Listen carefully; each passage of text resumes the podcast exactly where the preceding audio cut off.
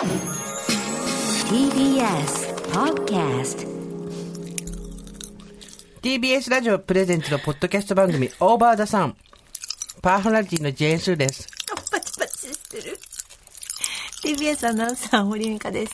おい、48歳。あー毎週金曜日夕方5時から配信されるこの番組。皆様、今週もよくぞよくぞ金曜日までたどり着きました。本当にお疲れさん。もう疲れて嫌になっちゃったって人は、パチパチのキャンディーを買って口の中に入れよう。せめて口の中だけでも大爆発を起こそうぜ。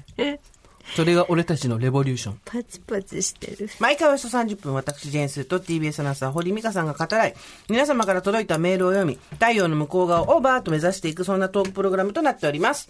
よろしくお願いします。はい。いなんかもっとパチパチすると思ってた。期待外れとまでは言わないけど、はい。私たちが子供の頃にあったドンパッチはもっとパンチが強かったのか、それとも、私たちがも子供だったから、そういう刺激的なものに今大人になって慣れてしまったのか。う、もっと現実に辛いことがいっぱいあるから、パチパチぐらいでは何とも思わなくなってしまったのか。下パチパチぐらいだとどうしようもないってことなんですかね。何にも特にこれではピンとこないですね。はいなんかまあ、確かにパチパチはきますよ。だし、ええスタッフのこれ苦手な人も、スタッフじゃないや。やっぱ私たちは、なんていうの、顔の皮膚も厚くなってるけど、うん下皮膚も、なんていそうう。んですか？なんか、まあ、さっきさっきスずタッフの、うずうしくなってるんだと思いますよ。スタッフのメンツがやってた時の方がなんかパみんなパチパチしてて、ねえ、わーって言ってたけど、全は然い、そうでもないですよね。あなたも昼間やったけど、はい、そうでもなそういリアクでもなかったションでした。ですよねはい、うんだからスタッフは気を使ってウェーとか言ってくれたんですよ。それ？やだね。そうやって、子供扱いじゃん、それ。年寄り扱いってつまり子供扱いってことじゃん。わかる？意味。わかりますよ、はい。子供と一緒大人ね、おじいちゃんおばあちゃん。うん。おじいちゃんおばあちゃんがさ、はい。なんかほら、子供だとさ、うわーびっくりしたとかやってくれるじゃん。ええあれと同じことをええお年寄りにやったりするじゃない。ええ私たちもうその域に入ってきたの。そういうことですよ。それ忖度？それとも介護どっち？もうなんか私もずっとだって慈しみの目で見られてるからみんなに。いつ大層居心地か大層居心地いいです。まあまあ、堀井さんみたいな感じで見られてますからね。おりさんはそんなこと言って、はいもう、さくらんぼとかぶどうとかシャンペンとかのお餅の形をした四角い駄菓子を放送前に2袋食べま本した。当ですね。今日はお菓子食べ過ぎじゃない1万年分ぐらい食べました。本当に。そうでもないよ。いつも食べてるよ、結構。いやーあなたショパコン終わったじゃないあー、終わりました。どうだったの？あ、なんか。そう、そう、そう、と、こ東海、なんていうの、そういうの？えーっと。総評ですか？そうそう、統括としてはどうだったまあ、あの、の、本当に、なんて言うんですか、私のショパコンは、うんあのーまあ、ファイナルがあったんですけど、はい3日間、うんその、本戦ですね。うんうんそれを夜中の1時ぐらい、12時とかから始まって、朝方までやるわけですよ。はいはいはい。それ3日連続で見たんですよ、う私。ん。ね、寝不足じゃないで、ショパンのピアノ競争曲って2曲しかないから、うんそれどっちかをやるわけですよ、みんな。うんうんでも、1の方がみんな圧倒的に選ぶんで、競争曲、同じ曲を1、1、1、2、1みたいな感じで何回も聴くんですけど、もうそれ3日間やって、もう、なんか自分をすごい追い込んだ、うん。うん。3日う間。ん。ショパンで追い込んだ。追い込んで、3日目でもう私のショパンコンクールは終わったんです。なんかもう良かったの。もう結果とかもう別にそこまで気持ちはいかなくって、そのこんな、テンション急に下がるね。あんなに。うんもうそれでもたっぷり。だからなんつうの、あの、閉店ガラガラみたいな。うん。ね。閉店ガラガラ、ワオみたいな。ね、わお。そういう、誰が何位とか、そういうことじゃなかったうんうの。ん。あの、こう聞きたかったんですよ、ずっと。浴びたかったのね浴びていたかったんですよ。ショパン浴びたかったね。でもだからもう3日目とかは普通に泣いたからね、私。布団の中で、こうやって携帯見ながら。泣いてた。なんて？泣いて聞いてたから、ね。素晴らしいって？なんて素晴らしい。どの、結局さ、なあのさ、堀井さんが言ってた人はな、まあ、ないとかき興味ないとはいえ、ないだったの、あ、メールに名前が上がってた反田さんが、うんうんだから、えっと、2位うんになったんですよね。で、東大のその、杉はいはいはい野君っていうのはもう3時でちょっとダメで。ああ、そうだったんだ。そう、ん牛田さんはそのもっと前、手前でダメだったんですようんうんうんうんね。まあでもでも。落とされていきながら、そうやって。そうです、そうです。半分半分にこう縮まっていくので、そうですなるほねどねでもすごい本当に今年はだからあの配信とかけ見る形態が違ったから、うんうんうんみんなで騒いでみんなで批評するっていう、うん。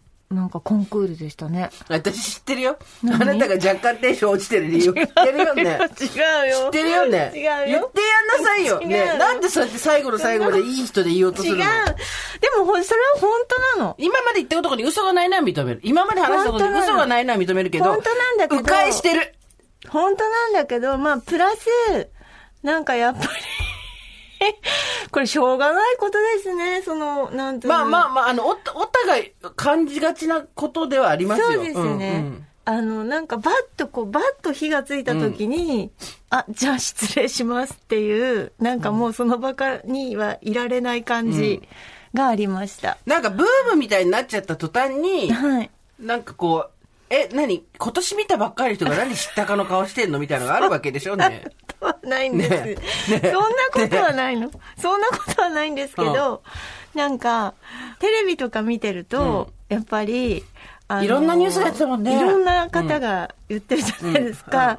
今ねなんか、今皆さんわかると思うんですけど、あの、握り拳をギュッと握りしめて、机を軽くどんどんこう、叩きながらこの人喋ってます絶対ショパンコンクールなんて見たことないでしょっていうコメンテーターの人とあか、はい、やからがね。うん。キャスターの人とかが、なんかすごい語ってるのが、やっぱり、仕事とはいえね、向こうもね。はい、仕事とはいえ、ん。若干言い方間違えながら、あ、そうは言わないんだよ、普通って思いながら、うん、うん、わかるよ。なんか語ったりとか、いやー、30分インタビューさせていただいたんですけれども、みたいなのを、ちょっともう見見たくないって思っちゃったんですね。もう見たくないってね。わかるわ。わかります？だ結局さ、す？すべてにおいてさ、まあその、愛情が深すぎるからしょうがないんだけど、こっちも。はい。そこに愛はあるんかいってことでしょ？そう、そうねなんです。そこに愛はあるんかいもんでしょ？第一魔王現象なんです。そうそうそう。で、とりあえず聞いては見るけど、そんなに興味はそこにある愛はあるんかいスタンスだった。いや、そのパターンもあるし、あと、なんか、そんなでもないのに、すごい知ってるみたいにはいはいはい言うテレビの中の人たちが嫌だったんです。テレビマンが。でさ、あ思ったと思うんだけどさ、え、だってさ、みたいな。き今日から入ったんだから仕方ないじゃん、みたいなさ、向こうの言い分もあんのもわかるじゃん。はいで、あはいと、で、あの、はいて撤収ししたくなったって言ってたじゃん。その、もう、はいもう言ったって。はいで、失礼しますってもう、でもなんかあれ、あの、そうなんです。だから。わかる。でもすあごい気持ち自分でもだから反省しました。心が狭くなるよね、好きなものに対してはね。そう、あの、そうですね。あとやっぱテレビでなんか物を伝えたりとか、うんラジオでもきっとあるじゃないですか。その、知ったかね。情報を今うんいただいて、うんうん今感動して、なんか今すごい知ったことを自分から伝えてしまうみたいなね、もっと先人がいるのにもかかわらず、うんだからあれはね、やっぱりちょもうちょっと謙虚な気持ちで、うん愛を持ってっていうのをね、知りました。でもしさ、でもやっぱ仕事でさ、愛がなくても、今知って今感動したってことが嘘じゃないわけじゃん。えそうそうそうそうだから、伝え方だよね。そういうことだと思います。ねはい。やっぱ知ってるみたいな。はい。でさ、なんていうの、詳しい人がさ、このにわかがみたいな感じで排除していく感じも良くないじゃん、絶対に。はい。もちろんです、もちろんです。好きな人が、はい今今日初めて知ったんだけど、これすごいですねっていう話し方でも別になんていうの、テレビもメディア全部が権威をよ呼んで権威に話させるのはいいけど、す、はいべ、ての人が権威である必要ないわけじゃん。そうです、そうです。でやっぱりそしたら、わあ、ちょっと不勉強だったんですけど、こんなに素晴らしいコンクールが毎年行われていたんですね。でも良いんだよね、本当はね。うん、うん。そうなの、そうなの。知ってる体で話さなくてもきっといいんですよね。うんそういうことですよね。ねはい。ただ、そうですね。だから、別にそのブームになったことに対して嫌になったとかいうことではないんですよ。うんちょうどそのなんか自分の、あの、ガッシャンってしまった時期と、ブームになったのがちょうどこう、あの、同じ時期だ、時間だったっていうことで、自分の時間軸で、自分軸で、何誰のせいでもないみたいなこと。だいいよ、そんな配慮か、かまさなくて全部に。うんっていうことなん大したでね。人数聞いてないよって話が変わってくる。前回は人口の8割は聞いてる人だけど、大した人数聞いてないから大丈夫だよ。いや、まあそんなことで、まあでもあの、本当に燃え尽きましたので。でも来年は来年でも。また見るでしょ、多分。来年は、もまあ、そう、ないんですけれども。あ何年に一回なんだっけ？5年後。えー？5年後なんですよ、5年？そうなんすごいですね。5年後ってすごいですね。すごいね5年後って私たちすごいですね。53、5年後はすごいです。5年後は膝がやばいよ、多分。5年後はちょっと見えないですねだ。し、今13歳の子とかが出る可能性もあるわけでしょ？ってなると。そうです。年齢制限がどうだかわかんないけどそうそう。30歳以下 ?16 から30歳じかゃあな、今の13歳ぐらいの子が、ショパンコンクールに出る可能性もあるわけ17だの子何人も出てたからね、本戦とか。逆に言うと、今25の子はぎ最後のギリギリだ。そうですね。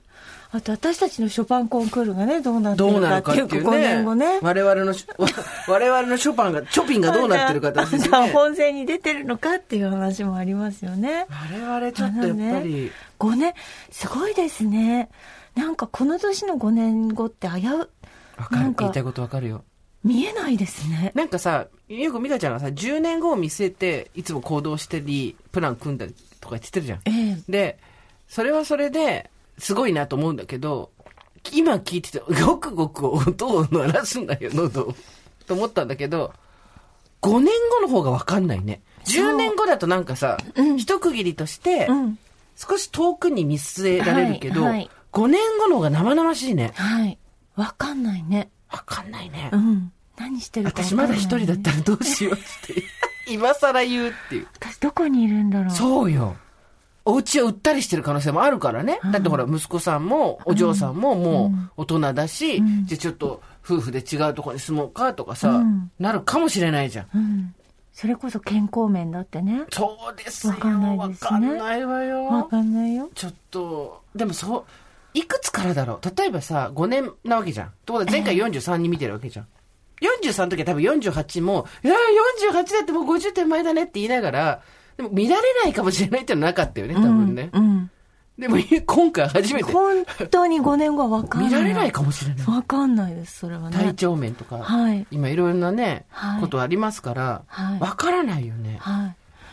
あなたあれですか？だから、例えばその推しみたいなものが、うんあ、5年後活動しててほしいな、どうだあろう。のバッと花開いた時は、どういう感じになるんですか？どういう意味ですか？あの、今は自分でめでてる推しが、はこれがこう、大勢のものにバーンってなった時などうすねるでしょうね。ねあの、最初は、見てください、うちの推しがとか、そうでしょう、そうでしょうっえ。て言って。でもちょっと半径何メートルかの人に、私、あれ行くんですよ、みたいな。で、知ったかなんかされてごらんなさいよ、あなた。にゃんまげ並みに飛びつくよ、私は。なんだとャンプジャーンキクシャーシャー知ってる？とか言われた。とかなんかもう、知ったかされたらもう、でも、なんていうの、私までを子さんにしてほしい。こっから先の人誰、どうでもいいから、私までを子さん扱いして。起点として。そう。起点としての子さん。ある標準値として。そう。いや、それどうなるだろうね。いやーいや、相当へこむと思うわ。嬉しいけど。すっごい嬉しいし、でしょうでしょうってみんなで彼の話ができるの嬉しいとかん、なると思うけど、同時に暗い、どす黒い気持ちが。で、しあの、知った風が出てきて、テレビで、で、それで多分一番、一番私がクーってなるのは、それで推しが調子に乗った瞬間ね。それで推しが調子に乗ってなんかこう、メディアに出てきた瞬間に、くっそおもう爆弾ですね。前よかよかったねって号泣しながら、くっそお前って言ってると思う。よかったねって言いながらもう、あの、唇ガー噛んで血ダラダラダラって口から垂らしながら。そうなんだろうなこう育て上げてきて。育ててってさ、よく、昔、長峰さんがね、TBS アナウンサーの長峰さんがあー、そうそう、あの、自分の好きなお相撲さんを心で育てるんですって言ってて、え最初ピンとこなかったんだけど、推し活を始めるとわかるね、それはね。心で育てるっていうのはどういう意味か。一切影響はできないっていうふうに、うん。あの、シラフで真顔で言うんじゃなくて、何かしらこの応援と声援が役に立ってるに違いないって思いながら、応援していくっていうさ、心で育てる、頑張れ頑張れ、うまくいったり、私が応援してたのが少し影響もあったのかなって思いたいってなる気持ちもわかるし。うん。でも、複雑。だから、ショパンコンクールってでもさ、5年前こんなに騒がれてなかったよね。あ、そうなんです。だからやっぱり、こう、配信とか YouTube っていうのもかなり大きいと思いますよ。うん。みんな見られるようになったっていうので、それまでどうやって見てたの？もちろん現地に行ってうん。見る人がいて、うん。でそれを、えー、とラジオだとかテレビ、うん。BS とかうん NHK とかでちょいちょい流してくれたりとかして、つまんで見てるっていう感じですよね。じゃあ、こんなにべったりはなかったんだ。そうそう生配信はなかったの。今回初めてなので、そうそれで盛り上がってるのもありますよね。なるほどね。うんそう、あの、シュッと火が消えたの私見えたもん、隣に いて。あれ？あんなに、あんなにたぎってたのに。いやでも違うの。本当にだから、うん。もうなんかそのファイナルを見た時点で、うん。なんかもう完結あいいもの見せてもらってありがとうっていうので、そのあんまりだから誰が1位とかに本当に興味がなかったんですよね。なんか、あの、ランキングを決めるっていうこと自体が、はいやや興味の対象じゃなくなりつつあるよね。あそうかもしそれないれすごい、ですねこの間、友達と喋ってて思って、うんなんか、例えば、うん。トーナメントみたいなものがあるじゃないですか、うん。世の中には。どんあのスポーツだったり、うん。まあ、あと演芸とかお笑いとかもそうですけど、うん。で1位を決めるっていうところにカタルシスがあったりとか、うん。感動があったりっていうのを私たちは子供の頃から見てきたけど、うん。なんか結局その推し活含めて自分の好きなものを好きなようにめでるとか、うん関係性を遠くから眺めるみたいなことに興味を持ち始めてそっちがメインになっていくとえ別に1位とか決めなくてよくない、みたいになってくるね。本当そうなんですよ、私が本当新人の時だから26、7年前ですけど、王様のブランチが始まったんです。はいはいはい。私、初代アシスタントだったんあですけど、そうなんだ。うんその時に説明で受けたのが、新しい番組が始まると、うん超画期的な番組で、あの、朝の9時から2時ぐらいまでずっとやるんだと。それがまず1個。うんでもう一つは全部どういう構成かっていうと、今人々はランキングっていうのに飢えてて、うんランキングしたがると。お願いランキング的なことだ。そう。これからの時代、ランキングなんだって、うん全部ランキングでいろんなものを表していく番組だって言われて、うんうんだからその時代は多分、何かに順番をつけるとかが、すごい流行ったし気持ちのいい行為だったんだよね。だろうね。信憑性があったんだろそうう、ね。誰かに1位から5位までつけてもらう、うんうんうんあじゃあ1位いいんじゃないかとか、うん1位やってみようかとか、のがあったんですよね。わかる。あの、私たちは多分参加者になったら順位決められたいっていうか、うんそこに入ってく醍醐味があるのはわかるんだけど、うん見てる側としてだよねう。ん。あ、そうだと思います。あ、そうですね。もうまさにだから今回のそのショパンコンクールなんて、見ててもほらもちろんさ、うん。そんなにピアノ詳しくなければさ、この人が今上手だったらなんだっていうのは分かんないわけじゃないですか。うん。もう感覚で見てるから、うん。みんな。うん。そうだよね。本当にこの人1位取れるとか、うん。この人はショパンの気持ちを知っているとか、よくわからないうんから、うん。ジョバンの気持ち知ってるから誰もわからない。いや、でも、でも、なんかそのショパンコンクールっていうのは、その弾き方とか技巧プラス、そのショパンを、ショパンの思いとか、ショパンの気持ちみたいなのをどれだけ再現再現、理解して再現できるかっていうのがテーマなわけなんですよ。そうなのねそう。うんだから忠実で謙虚でありながらも、ちゃんとこう、その、いた子になってるかってことね。そういうことなの。なんで、なんかそれわからないですもんね。そう。そう、なんかね、時代が変わってきてる感じはすごいね、したの。なんです。だから順位の段階であんまり別にピンと誰が1位になってもって多分みんな、みんな1位違ってただろうなって思いましたし。なんか、誰と誰がくっつくみたいな番組って昔からあったじゃん。ああ、はいはいはい。ネルトン・ベニクスラ。ダみたいなと。か、それより昔からもあったけど、うんで、一番人気とか、うんなんとかとかあったけど、どっちかっていうと今もっとぼんやり、そうですうんね。一番人気とかじゃないよね。ないね。ないね。テラハ私ちゃんと見てないから何とも言えないんだけど、うんなんかもう少し、王行じゃない関係性の方が人の心を楽しませたり癒したりする気がするわ。一人のところにギューっていくっていうのなくなったうね。ん。なくなった。ね。だからその今、人気のタレントさんとかもいるけど、俳優さんとか女優さんとか、うんもちろんもう時代を表すこの人でしょみたいなのってなかなかそうだろうね。出てこないあーすごいよ。わかります。だからこれからスポーツが大変だね、そうなると。みんなが順位を決めることにそんなに興味がももし本当になくなっちゃうとすると、日本シリーズとかさ、野球で、いや別にっていう。ああ、そうね、でもその現象はだんだん出てきてるのかもしれないですよね。うん。まあ、だってなんかそう子供の教育とかも全部そうじゃない？そのほら順番つけないとかいうのはもう何,、うんうんうん。何年も前から言われてることじゃないですか、そうそうそう。運動会あれもあの時ピンとこなかったけど、今わかるわ。ね興味ないんだよ、あんまり多分。そうだとなんか、順位をつけることが良くないっていう話だと思ってたの、私はあれは。うんうんで、それはないだろうと。別に順位ぐらいつけたって、うん1位の人もいれば3位の人もいるし、その人が次1位になるっていうその物語もあるでしょと思ってたんだけど、単純に多分やってる方も見てる方も興味ないんだとしたらやる必要ないよね。それだなんかその1位とか5位とか順番つけることにそこにちょっと差別が出てきたりとか、うんうん。なんか嫌悪感があったりとかじゃなくて単純に興味がないんだね。そう。別に1位じゃなくてもいいし1位が誰でも別に良くないみたいなこうん。そとですうなの。ね、そうなんですね。だから多分、いろんな人がそのジャパンコンクールもそうだけど、推し活みたいなのをしてる中で、うん多分どんなジャンルの人でも、何かしら競わされるところってあると思うのよ、スポーツじゃなくても。うん芸能でも何でも。で、もちろん、じゃあなんだろう、日本レコード大賞取りましたと、よかったね、おめでとうとかだけど、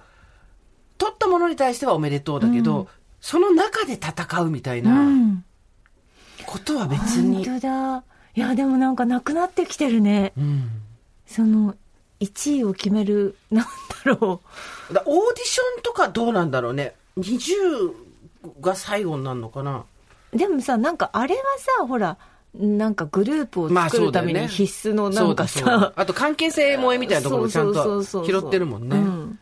だから単純にこう1234ってナンバリングしていくっていう作業はもうなんか別に興味ないんですかね、うん。すごいよ。だから都道府県ナンバーワンなんとかなんかランキングとか。うん。ああいうの別に別にあれなんだよきっと。多分そんなにうん、そんなに別に、うん。あんな重く考えることでもないし。興味ないだろうね。そうそうそう、うん。ランキングの終焉ってこう、すごいね。すごい時代だね。もし本当に来るとしたら。うん、ね。そうだね。ね、うん。何を、だって今までずっとそれでさ、誰々のお墨付きとかさ、うん。誰々推薦みたいなことでしょ？それって。うん。あと、うん。なんとかアンケート1位とか、うん。なんとかランキング1位とかが全部さ、うん。私たちの買う商品とか、うん。見るものとかに、100名店とかもそうだけどさ、うん。ついてきたわけじゃん。うんそうじゃなくなってきたら何、すじなんとなく自分が好きなものとか、自分が好きな人が好きだって言ってるものとかになるのかな？うん。まあ、あの、ポッドキャストランキングなんとか1位みたいなの取って、イエーイとか言ってる私たちが言うのもなんなんですけど、でもそうですね。なんかだから選択力みたいな自分でなんか探し探したりこれがいいって目利きをする力って、うん。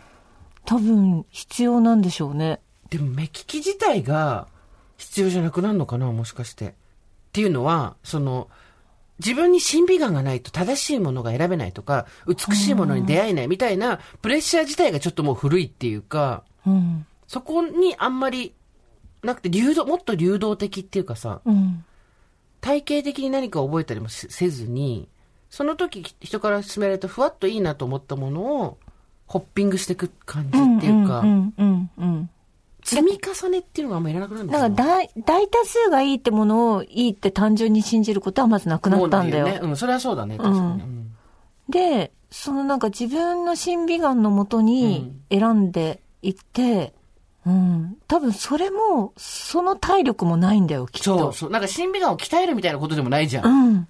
そう。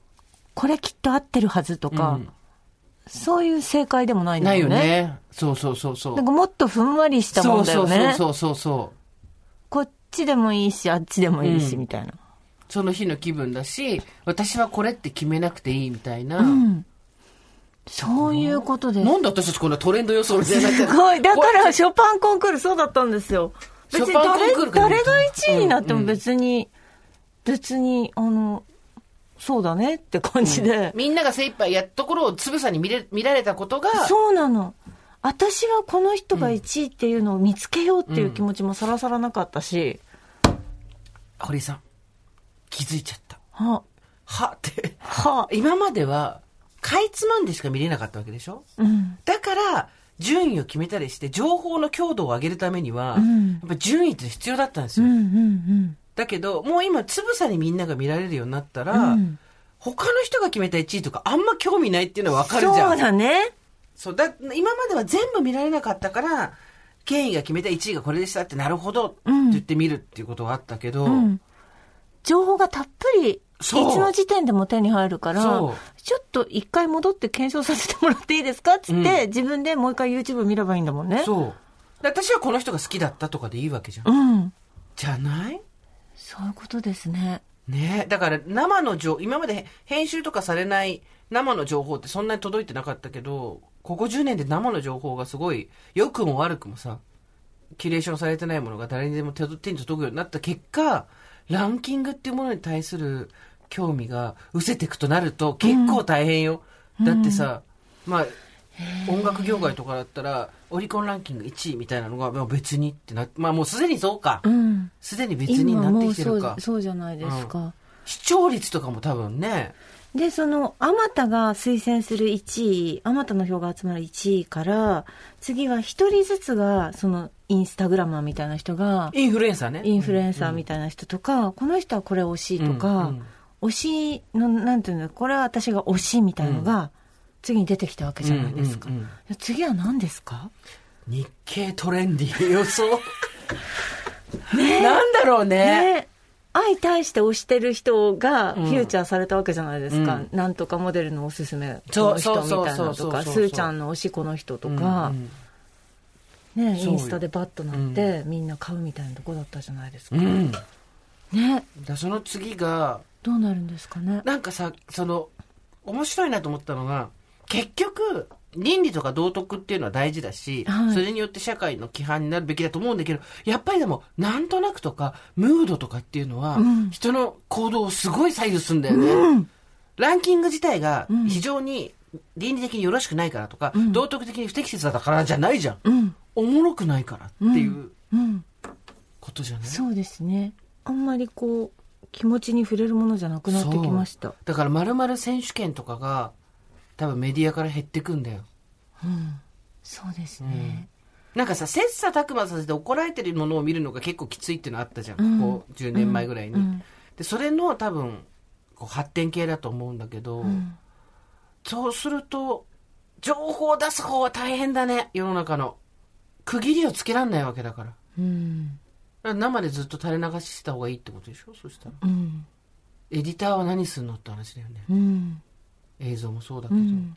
うわーすごいね。5年後ですよ。それこそだから5年後のショパンコンクールがうん。どうなってるか。また YouTube みたいにずっと流しになるのか、ああ、面白い、人々の興味はどこに行ってるのか。そうですね、もっとこうなんか分けられていくんじゃない？どんどん。うんみんながこれを見るみたいなのがなくなってたじゃん、今。そうそう。で、それがもっと細分化するのかな。そう。なんか、一個のところを集約したランキングがあった。で、対1対1みたいな関係で個人で進めるインスタがあった。うんこうやって YouTube とかが出てきて、みんなが見られるようになって、また多分こう、こう、グループ化してどんどんこう、分かれていくんじゃないの？ね。この我々の結局結論はぼんやりするっていうのがね、うん。ここが信憑性だよ、こ逆に。こがやっぱりあの、弱さで電通に売れないそうそうそう。プレゼント。パクるなよ、代理店。なんて言うんだっけあの、なんか生活研究所とかあるじゃん。りますよね、うん。すごいなんかかっこいい人たち何人もいるとこですよね。ライフスタイルがこういうふうに変わってきたとか そうそうパクるなよ。ランキングに興味がなくなったっていうのがそれ出てきたらもうパクリですぐ訴えるぞ。どうするの？去年ぐらいにもう言ってたらみんな言ってんだよ。大体頭いいからあの人空気感としてはすごい。私の友達もなんかこれで喋っててその子の推してるそのジャンルがあって、うん。その中でなんかい全部結構現場とか行ってる子だったんだけどなんとかランキングみたいなこうスペシャル企画みたいなのがあって、うん。うん。それだけ全然興味なさそうだったから、ん。どうしたの？っつったら「いや別に誰があのグループの中で1位とか全然興味ない」って言われて。そうですよ。あ。そういうことですよ。だから総選挙も AKB 総選挙も終わったし、そうだよ。終わったの？あれ？もう終わった。あ終わったんですよ。終わって、今それに代わってなんか競わせてるのは一個で、歌のうまい選手権みたいあなのを本当に実力でうんうん AKB グループ、あの人たちの中でやってるんですけど、総選挙自体はもうないじゃないですそっか。か。あとほらトップ5もあったからあれだから橋本君の先見の明じゃない？これはあれはトップハシピの5。はしでも、でも、ハシピがやってたのは最後ってことでしょそうそうそうランキングの終焉を飾った。そうですよザ・トップ5っていう番組やってたんです、堀さんと私。それで知り合ったんです。ランキングもうないなっていうことでしょ？そうだ、終わったのはね。うんやばい。私たち時代見ちゃう。ちょっと、未来から来ました。皆さん、はじめまして。ジェーン・スーと申します。未来から来ました。ねどうするこれ？なんかなんかでもささここでやっぱり3年前ぐらいの宣伝会議の雑誌そうそうそう書いてあったそのランキングは古い でもここでやっぱり私たちのその弱さであり誠実さでもあるんですけど、で、この先どうなるっていうのを言い切った方がコンテンツとしては売れるし、人の口に上るんですよ。はいだけど、それをやらないっていうことと、あと、過去のものをもう古いみたいな断罪もしないっていう。そうですそうたですだ興味がふわーっと移ってきてます。そうです だからランキングは、まあ、うん残ることは残っていく、いきますけどまあねそれはそうだよねそこは主流ではないっていう話ですよね、だからランキングが何のために残るかですよ、次はそうなると。なるほどねそう。だって今までは人の興味を集めるためとか、その競うとかっていうことに対して人がこう発情していく様が、いろんなこう起爆剤になったわけじゃないですか、コンテンツの。うんだけど、お金も動いたしそう。だけどそれがなくなったとなったら、じゃあ、ランキングは何のために残るってことですよ。ランキングがなくなるってことは多分ないから。住みやすい街ランキングみたいなあんなの人それぞれじゃん、究極的に。うんそうなの。だいやね、わ、うんかんないじゃんね。みんなの1位を決めるっていうことではないそもんそうそうそうそう。で、まあだからそれ、うん、もういいこと言って、まあちょっと、あの、ね、年通、年通企画会議。年通企画、番組が始まって1年、ようやく年通企画会議2021。聞いてよ、聞いて。二つあるんですよ。私たち自体がもうランキング、この中で、まあみんな好き。ね、12球団みんな好き。誰が一番強いとか、もう興味がないっていうのが一つ。あと、いい街ランキング、住みたい街ランキングに興味がなくなってくるのは、それは、いや、だってそれ人それぞれじゃんっていう、こっちの思考性が一気に、だからそのみんなで、路上でテレビで、力道山のプロレス見るみたいなことがなくなるわけじゃん。若い人分からなかったら調べて。あの、だからみんながこれを見て、みんなが同じ生活をしてて、みんなが同じし好みだからこのランキングが生きるみたいなのが生きなくなってくるっていう二方向か。これちょっとパワポ作りたくない？なんか、シューって動くパワポ。二方向からシュー、シュー、ガシンガシンガシンガシンポワンワシュワンつって。なんか小窓みたいなそうそうそう。ピピピピって出てくるやつでしょ？そうね。あの字がくるくるくるくるって回って、二方向からのランキングへの。で光当てるんでしょ？そうそう。ねえ。ってことじゃん。二つあるんですよ。対象の中で優劣を決めるっていうことに対する興味の喪失と、あとは、我々が多様であるからゆえ、誰かが決めたランキングに対してはあまり共感ができないっていう、二つ、この二方向、シュッシュッシュッカキン、よって？よって、ここからですよ。堀井さん、ここからですよ。よって？よって何？これやっぱここなんですよよねえここを、やっぱりい、あのね、未来は誰にもわからないの。だから、ここを言い切れるかどうかの胆力だけの問題なんですよ、これは。ね。よって？どうしトレンド研究員、堀井美香どうさ。なんるんですかね？どうなるんですかこの後ね、へえ面白いね世の中に何か、例えば私たちが毎日使ってる消費財、えっ、と、洗剤、化粧品でもいいです。トイレットペーパーでもいいです。何かしらペロッと POP のところに文言が書いてあったり、貼ってあったりするじゃないですか。ん例えば、アットコスメランキング1位の化粧下地とか、んえっ、と、主婦が選んだなんとか1位みたいな。うんああいうのの代わりに何がつくかってことですよ。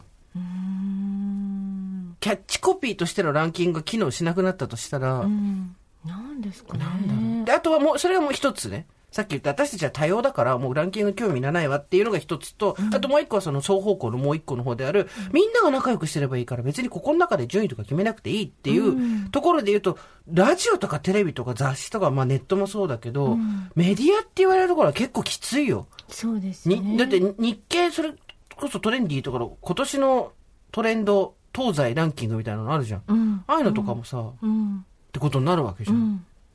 次の時代どうなるんでしょう？これはやっぱりリスナーに聞くべきじゃないですか。そうですね。トレンド、トレンドといえばリスナーでしょ？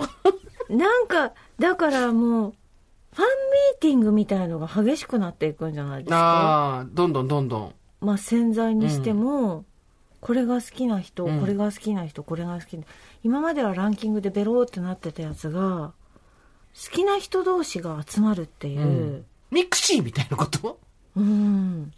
どうですか？なんとかのコミュニティみたいなのができて、うん。でもそれでいくとなると、まあ大きい企業も大変になるよね。うん大量生産ができ、そうでできなくなってすねだからそのその商品自体のファンファンが、うんこうまとまるみたいな、で、そこの人たちがうん、声を出し合ってものを作っていったそうりとそうそうかってことね。そうそうそうそううん入ったり出たりしながらね。う、ん、ってなると、やっぱりその個人商店みたいなところの時代になるよね。どうしたってそうですね、値段はちょっと割高だけど、うん個人商店で買えるものみたいうな。ん、そのもののストーリーとか、うんそのものもの自体にこうファンとしてついてる人がいっぱいいるっていうね、ストーリーもさ、また変わってきて面白いのよ。10年くらい前は、それこそ EC サイトで物を買うってなったら、例えば石鹸とかお酒、何でもいいの。だけど、社長が孤軍奮闘して一回全部ダメになっちゃったところを、どうしてもやりたいって言って、はって思いついたもので、こうやってここまで来ましたみたいな、社長とか企業ストーリーとかが漫画でめちゃくちゃ出てたでしょ。うんあれ漫画書く会社とかめちゃくちゃあったのよ。うんで、うんそういうのの、に、そういう物語に人がお金を払う払う時代っていうのがあったんだけど、今、全くなくなったじゃん。うん。あと、お客様の声とかも相変わらず、うん。まあ安定なコンテンツとしてはあるけど、じゃあそれだけでいくかっていうと、昔ほどでもない。でもさ今さその何？お酒？あの酒造とかがね。酒造とかのその店主の物語うんなん。か最盛期みたいなのに変わってそのなんか原材料とかそれがどこから来たものかとかその麹がどういう過程で作られたとか、でもそういうところめちゃくちゃチェックするよねそれです。どこの米でさすが研究員。はいこれなんかあのあれ二角の丸い四角いなんとかの研究員と違う、違う違う違う違う。私何も解決しないから。何も解決、四角いトラブルも丸く収めないから。あの、そうですよ。おっしゃる通り、まあ、希少価値とかそういうのは相変わらず高いと思うんですけど、はい例えばなんだろう、こんなたくさんのとこから一滴しか取れないとか、うんうん。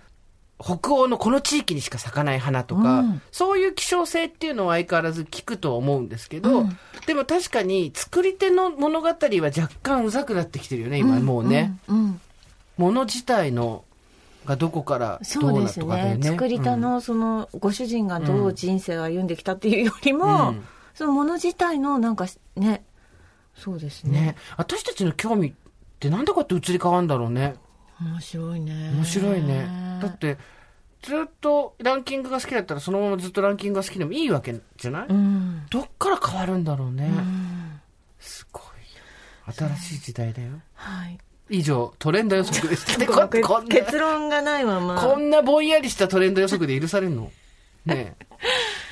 いやでもちょっとトレンドは予測していきましょにね、この流れでいくともう10月末だから、2022年何が流行るみたいなそろそろう言い出さなきゃいけないんですよ。そうですね、うん。ちょっとそれ来週また皆さんかあら、そっちにするメールテーマ。何今何今募集しましたっけ？忘れてた、えーっと、忘れちゃった。えーっとね、うんと、忘れた。だから、それをやめて。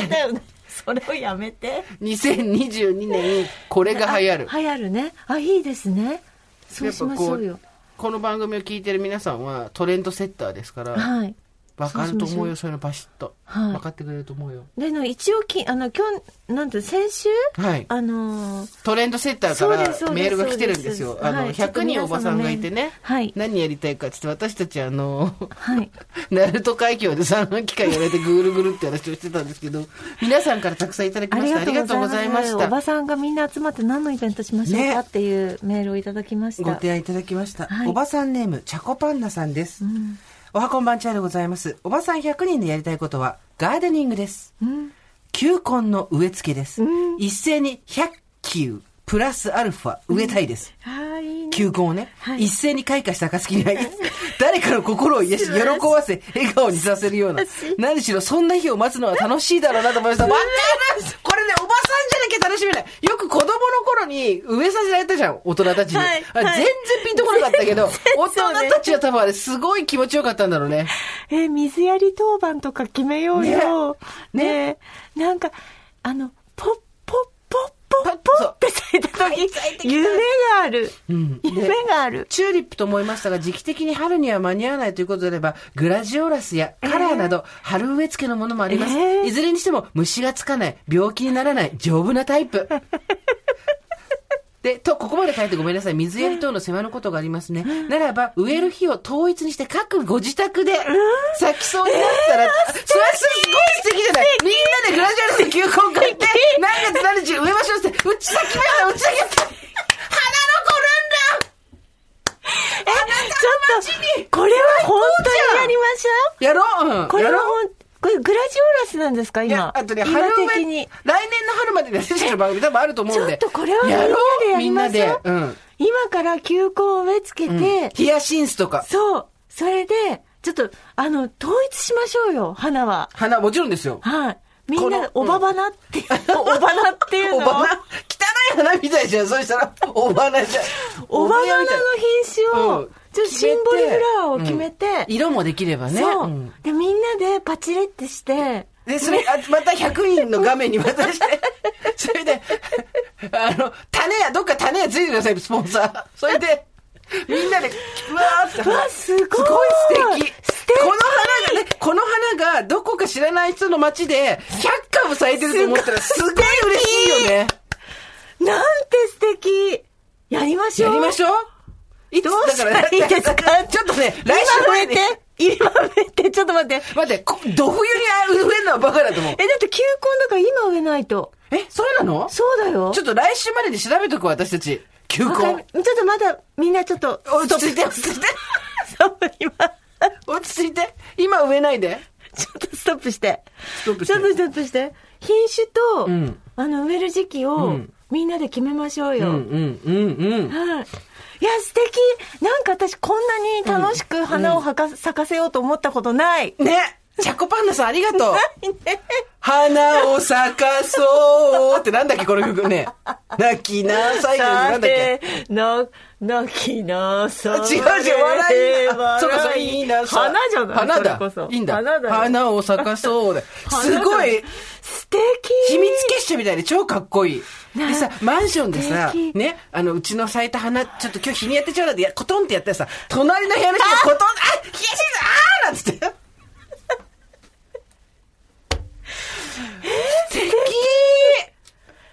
素敵素敵すぎるわ。大場さん、聞いてくださいねって言って、そう。球根をそっと渡すんだよ。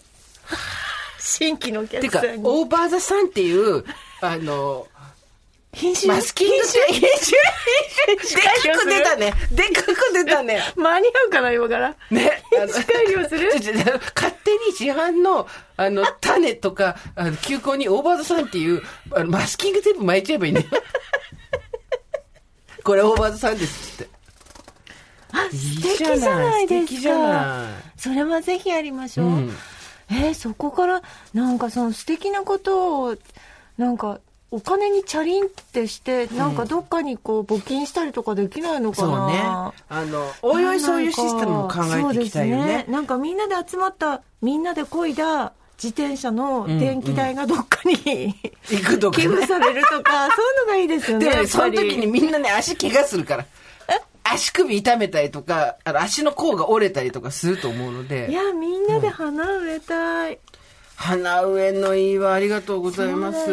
網走ねでも咲きました、なんてね。うわ、ちょっとほら、ずれてくのがまたいいじゃん、九州から一週間さ。遅れで咲きました。ダメだ咲いたね私たちまた咲いたねなんつって。また咲けたよ、私たち。枯れる時悲しいね。そう。これ、大丈夫。また来年っつって。ね。いいね。いいよ。いい話。いい話。はいこれね、もう一つあるんですけど、長いメールで、ポチマルさん35歳、鹿児島県の離島に移住したそうで、ちょっと長いメールでかいつまんで読ませていただくんですけどこの方はおばさん100人でやりたいのは、その、マーメイドをみんなでやりたいっていう話なんですよ。で、なぜかというと、自分が、あの、夫が経営する小さなダイビングショップで、マーメイドスイムって言って、マーメイドの格好をして、お泳ぐみたいなのをやってるから皆さんでどうですかっていう話で、まあそれも素敵だなって感じなんですけど、ええこっから先なんですよ。はい。昨日、私、おばさんでありながら、マーメイドスイマーとして、島の小さな水族館でマーメイドショーの講演をしてきました。もともと泳ぐのが好きだったこともあり、お店でもダイビングインストラクターとして働いていたんですが、まさか自分がマーメイドになって泳ぐとは。3年前には考えられなかった展開です。本当は若い女の子が出演するのがいいと思うんですが、技術と人手の問題で、お腹ポニョポニョですが出演してきました。ただやってみて、本当に楽しかった。水族館にお越しいただいた子供たちをはじめとした老若男女のお客様にはとっても楽しんでいただけたようです。私は小さい頃から太っていたこともあり、自分の容姿には全然自信がなくて、私なんかが女の子っぽいことしていいのかなという気がずっとあったんです。でもスタッフに子供たちの目がキラキラしていて、えっ、と、ディズニーのキャラクター的になってましたよと言ってもらえて素直に嬉しかった。自分が無意識にしまい込んでいたプリンセス願望に気づかされました。私自身今までの仕事的にも男だからとか女だからとかというボーダーに翻弄されたくないという気持ちで過ごしたけど逆に女を楽しみたいと思う自分を認めてあげることもとっても大切なんだなと感じましたということで、これね、はい。こうなんかそうだから結局我々どんどんもう次のフェーズ次のフェーズに行くあの、足早にせっかちだから行きますけど、はい。ランキングに対する興味を失せたっていうのと同時に、もちろん男女公平、平等というよはいり公平にして、えー、属、生まれ持ってのついた属性、自分では変えられないものっていうので、差別をされたりとか、機会が不均衡になったりとか、あとは役割が固定されて決められたりとかって絶対やめた方がいいし、絶対やめた方がいいんだけど、ただ、それをあまりに追求していくことによって、自分がもともと持ってる属性をどうやって楽しむかっていうのはちょっとわかんなくなってきたと思うんですよ。はい。はい。そこで、はい。私が見てほしいのは、のど自慢。ごめん、私か、ごめん、あれ、LINE 見れなかったの、ごめん。どうした、あれ、うんあれどうし本た当にね、のど自慢って、NHK ね？み見ないんですよ。知らねえし。なんか、うん10年に1回本当うにん、日曜のそのチャンネル合わせた時間と、自分のタイミングともう本当、まるで月と太陽と地球の日食みたいに、あ、グレートコンジャンクションってことね？そう一直線にね。うんタイミングが合わないと、のど自慢はなかなか見ない。見ないけど、今何ておっしゃいました？その、自分の属性。属性をどうやって楽しむかってことですよ。もう、属性を楽しんでる人しか出てなかったんです。素晴らしい。どういうこと？最初に。うん、何月何日の放送？え？昨日は何日でした？昨日は20 24日、日曜日、のど自慢、うん。たまたま最初から見たんですけど、うん。山梨県の田舎の体育館ではい。やって、うん。まず、消防団の団員の人が、はい。ホームを歌ったんですよ。で、小学校の教員3人が、もうなんか短パンみたいなの履いて、あの、二重を歌って、はい。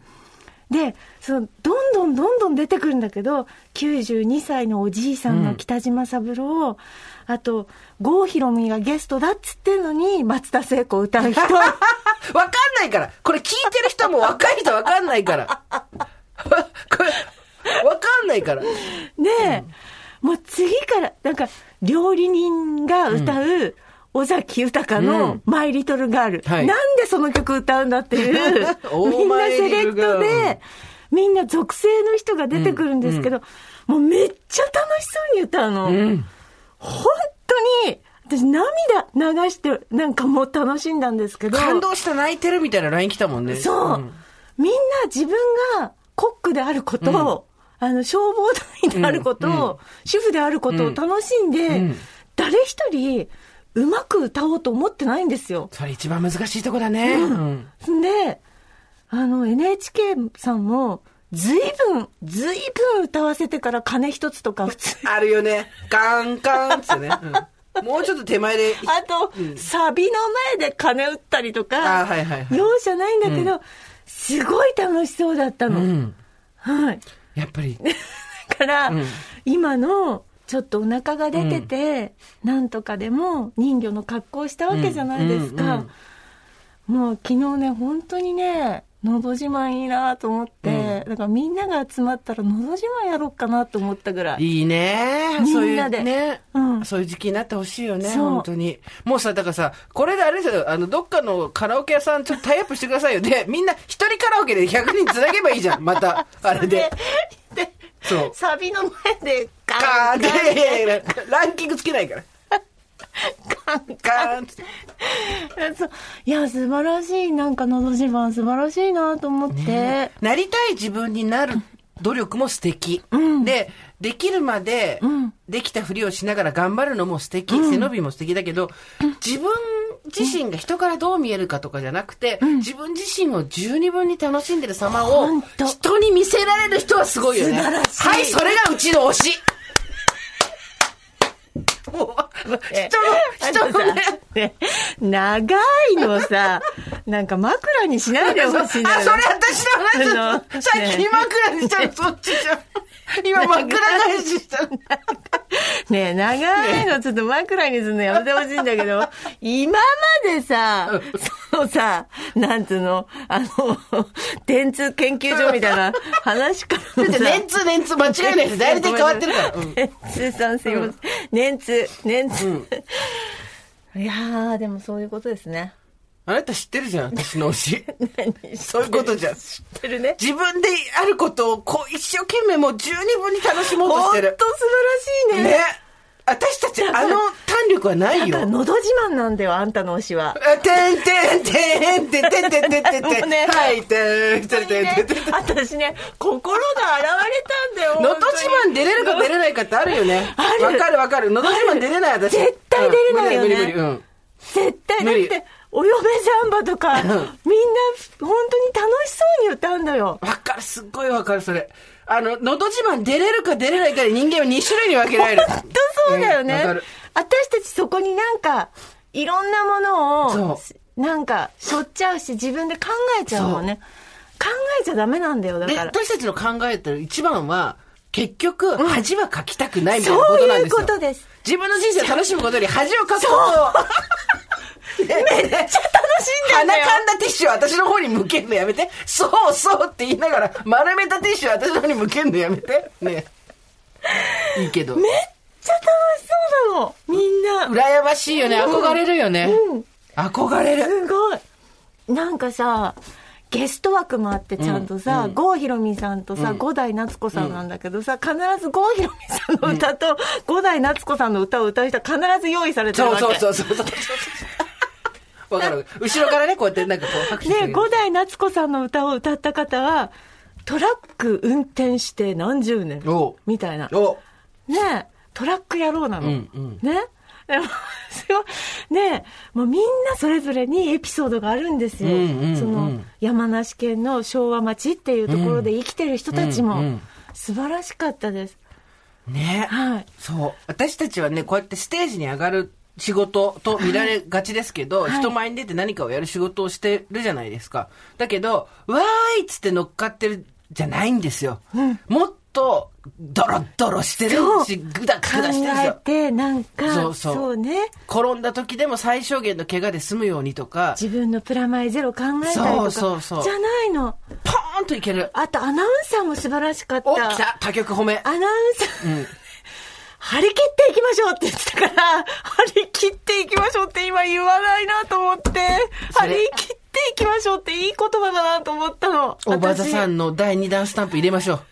張り切って参りましょう張り切っ。て参りましょうって、今人に言わないじ言わゃん。ないよ。このアナウンサーがね、ひょうきんだったの。今日は、ユーモラスじゃないね。ひょうきんアナウンサーね。ひょうきんアナウンサーだったの。素晴らしいと思った、私。すごいね。はい。昨日はね、だからね、いいもの見たのよ。いいよかったね。なんかすごい。ちょっとタイミングずれちゃって見れなかったけどね。でも言いたいことはわかる。のど自慢に出れる人生か出れないですか？私たちもえ、例えば、堀井さんと私も、じゃあすみません、仕事でのど自慢出てくださいって言われたら出れるんですよ。でもちろんもちろんで、そしたら、その時はなんかもう、ある種のスイッチをパチン消すんですよ、うちら。で、こういう感じでのど自慢出るのが正解ですよね、みたいなことをやるんですよ。でも、出てくださいっていう、助けがかかってるからそう。でやれんのよ。そう。出ますじゃないんだよね。そう。誰にも頼まれてないのに、来たっていう、まずそこがあるじゃないですか。できる？立候補。私無理無理無理。ね無理。だから楽しそうと思って。だ楽しそうな人羨ましいよね。羨ましかった。昨日見てて。わかる。だからこのね、おばさんネーム、ポチマルさん。うん。本当によかったね。うん。いやー、素晴らしい。だからそうやって、本当に何の人の目も気にせずに、なんか考えもせずにやりたいことができてハッピーだったって。自分が自分であることを楽しむっていうのを、うん。てらいなくできる。うん。私たちできないからね。できない。でもそこを頑張っていこう、少しずつ。そうそうそうそうそう。何がやりたい？だから、全部なくな、全部リスクがなくなったら何やりたい？だから人に、えーとか思われるとか関係なくでしょ、うんうんなんだろうなな、なんですか？なんだろうな私、それすらも分かんなくなってきたのよ。それが今一番自分で危険だなと思ってる。何がやりたいかが分かんなくなってきちゃった。何ができるかは分かるけど。そうだね。何をやるべきかも分かるけど。やるべきかとか何のためにとか考えちゃうんだね。そう。そういうの考えなかったら何がやりたい？なんだろうな全部えー楽しいね。うん楽しいだろうね。ねえーでも、のど自慢出てみたいな今出れる私たちもう、はい、のど自慢出てまいりましたっていう出方しかできないよ、やだ多分そう、絶対できないよう。ね。分かった。異国ののど自慢に出よう。そしたらもう、はい、どう出ましたの必要ないから。でもだからそれはさ、逃げじゃん、やっぱり。だってか、指さす人がいないんだもん、そこにはそういや、なんか。か堀井さんや、のど自慢出るらしいよ、みたいな、やっぱそこですよね。そうだよね。そう思われちゃうんじゃないかっていう、この、さもしい、なんか、ね。そう。でもそうやってみんな、自分で膝を痛めないように、肩を痛めないようにってねやってきて、からこそ今日まで健やかで入れたいっていうのもあるのよ。うんでも、でも、健全なのはやっぱり、健全に幸せに生きてるのは、あの、昨日日曜日に、今日月曜日ですけれども、昨日、のど自慢に出てたあの方たちなんですよ。本当に。そうもう痛いぐらいわかる。酸でひ肌が焼かれるようにわかる。じ、じゅわーってわかる。私たちは卑怯だから出られないんですよ。そうなの。こすいから。そうなの。こすいやつこすいんですよ、私たち。ごめんね。考える、いろいろ考えてこすいやつ。こすいにしては、この、この感じでいいのかなって、これがお前らのこすさの限界かって気もしなくもないけど、こすいのも微妙なんですよ。そうそうそうそう。で、わかる、その、のど自慢理論すごいわかる。これは、いやもう一回ちょっと時間とタイミングがあったら見てみて、あれこれ毎週この宴をやってんだこの人たちはと思って。何十年も。そう。本当で、にそれをじゃあなんで歌が上手いわけでもない、知ってる人が出てるわけでもないものが見られているかって、やっぱり楽しそうな人を見るのは楽しいっていうことです。来たこれ、次じゃない ?2002、ちょっと、年通、年通研究所、年中ライフスタイル研究所が来たんじゃない？楽しそうな人を見る。楽しそうな人？一生懸命な人、楽しそうな人、そう。頑張ってる人を見るっていうことがそう、次のトレンドです。そうだから本物なんだよ 本物ってことなんだよすーちゃんわかるけど、わかるけど、その言葉すごい丁寧に扱わないと、あれだよね。あそうねそうね本物っていう。そうねまあそうですね、ん楽しい人を見てるのは楽しい。熱意のある人を見てるのは楽しい。てらいのない人を見てるのは楽しい。そうそうそうそうですでも、ショパンコンクールもそうなんじゃないの？多分。そうなんです頑張ってそうそうやってる人たちっていうのを見るのが楽しい。それが楽しかったんです私の推し活もそうです。だからやっぱり、次の10年は、ランキングとかお墨付きとかではなく、楽しそうにしてる人を見る。でもそれでいくと、全然興味のないジャンルのものも楽しめるかもしれないよね。そうですねうん同じ哲学ですからねそうそうそう。どこの分野もねだから、すべてのヒットは、のど自慢から始まったっていう、私がに嘘くさい新章書くわ。すべてのヒットは、のど自慢に通じる。まあそれもなんか15年ぐらい前に宣伝あ会がるね、あるね。電会議がやってるね。う ん書いてますけど、ね、もうそろそろやめろって耳入れられちゃった。本当すいませんまたお待たせしておりますこんにちは。すいませんお客さん来てるということでね。はい。というわけで、今日はここまでにしておきましょう。はい。オーバーザさんでは皆様からのメッセージをお待ちしております。送り先は番組メールアドレス、over.tbs.co.jp、over.tbs.co.jp、アルファベット小文字で OVER です。番組公式ツイッターやっております。TBS ラジオオーバーザさんで検索してください。LINE スタンプございます。えー、新規の方ぜひこちらもお求めください。えー、そしてサボリーノの、えー、フォローリツイートキャンペーン。えー、この間ね、あー100人でやりました。ありがとうございました、サボリーノさん、皆さん。なんかさ、男の人が結構パックはいが習慣になったっていう人もいて嬉しかったね。ありがとうございますえーこちら、ツイッターの方のキャンペーン応募締め切りました。多数のご参加、本当にありがとうございます。当選発表は発送をもって返させていただきます。えー来週のメールテーマは何だっけ？